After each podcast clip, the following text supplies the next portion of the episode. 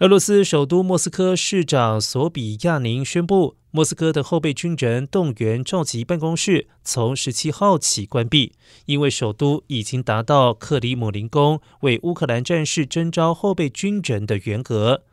俄罗斯总统普京三天前承诺会在两周之内完成动员，他还说目标动员三十万人，目前已经动员二十二万两千人。